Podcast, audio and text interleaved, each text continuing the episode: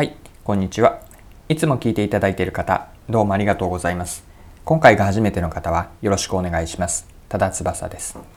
このチャンネルはビジネスセンスを磨くというコンセプトで毎日配信をしています。今日は何の話かというと、美容師のスキルについてです。ある美容師の方に教えてもらった人気美容師の3つのスキルがあって、ま、その話がビジネスパーソンにも広く応用ができる、え学べるなと思いました。なので今回は人気美容師が持つ3つのスキルについてご紹介をしていきます。え3つのスキルとは何でしょうか？えそして私たちはそこから何を学べるでしょうか？それでは最後までぜひお付き合いください。よろしくお願いします。はい。え今日の話は人気美容師が持っている3つのスキルをご紹介してそこから私たちが学べることを掘り下げていきます。この話はですね私が以前に聞いた話で直接あの担当している美容師の方から教えてもらいました。皆さんはもし美容師に必要なスキル3つあると言われたら何を思い浮かべるでしょうか？その美容師の方がおっしゃっていたのは3つというのは技術センスそしてコミュニケーションでした。でそれぞれ具体的に何なのなんですけれども技術というのはあの髪を切るスキルですよね。うまく切れる。で髪を切るだけではなくてあとはあの髪を染めたりだとかパーマをする。これもあの技術に含まれています。あとはシャンプーの仕方。あの頭皮を洗う時に気持ちよくまできることも含めてあの美容師全般に関わる技術。これが1つ目のスキルです。で2つ目のセンス。これは何かというとお客さんが求める髪型にをイメージできるセンスだと思います。え例えばあの美容師の場合は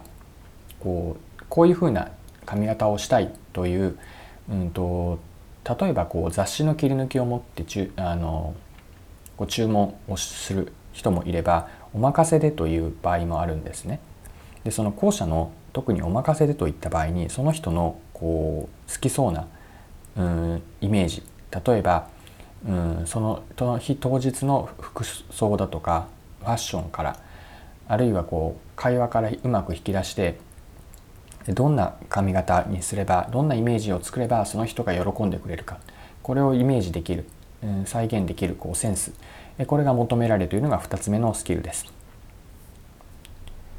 で3つ目のコミュニケーションなんですがこれは2つあります。1つはあの髪を切っている時に、まあ、楽しい会話をしながらお客さんのその切っている時間をよりこう楽しくするコミュニケーション。でもう一つは、うんと、お客さんが望んでいるこう髪型あるいは顔髪の色であったりパーマの、うん、イメージですね。こういったものをコミュニケーションからしっかりと引き出していく、まあ、直接質問することもあれば会話の節々から間接的にもこういうイメージこういうことが好きなのではないか似合うのではないかというのを引き出していくコミュニケーション、まあ、この両方が求められるというのが3つ目のコミュニケーションのスキルです。はい、えここまで美容師人気の美容師が持っている3つのスキルについて見てきました。え技術センスコミュニケーションです。でこの3つをですねもう少しあの私たちが何を学べるかのために応用してみます。3つをトータルで見るとえどのようなことが言えるでしょうか。まず3つはそれぞれ連動しているんですよね。でどのように技術センスコミュニケーションの3つがつながっているかというとうんと、顧客理解と提案と実現。これをやっているのが、えーと、その3つのスキルを持つ美容師なんだと思いました。1つ目の顧客理解というのはお客さんとのコミュニケーションを通じてお客さんがどんな髪型になりたいかお客さんの性格だとか日常も含めてしっかりと理解していく。これをコミュニケーションからそしてセンスによってあとはセンスですね。センスからあの引き出していく。これが顧客理解です。1つ目ですね。で、2つ目のポイントは、それをしっかりと提案にまで持っていくことです。で、時には、うんと、こう自分からこういう髪型はどうですか？というようなお客さんにもが気づいていないようなあの新しい髪型であったり新しいその髪の色雰囲気そうしたものを提案にまで持っていくというのをこうイメージできるあのまあ、センスコミュニその提案の仕方もうまくコミュニケーションしていく。ここもポイントになるかなと思います。で3つ目は実現ですよね。でそのて、えーと、お客さんのことを理解して提案をしたこと。それをしっかりと技術に裏打ちされて提案を実現する。実現するというのは自分のイメージ通りということもそうだし何よりもお客さんがこう喜んでくれる。提案をしたことによって新しい自分になれるというなというようなところまでしっかりと,、うんと最終的には実現をしてお店を後にしてもらう。これが技術センスコミュニケーションに裏打ちされた顧客理解提案実現だというふうに考えます。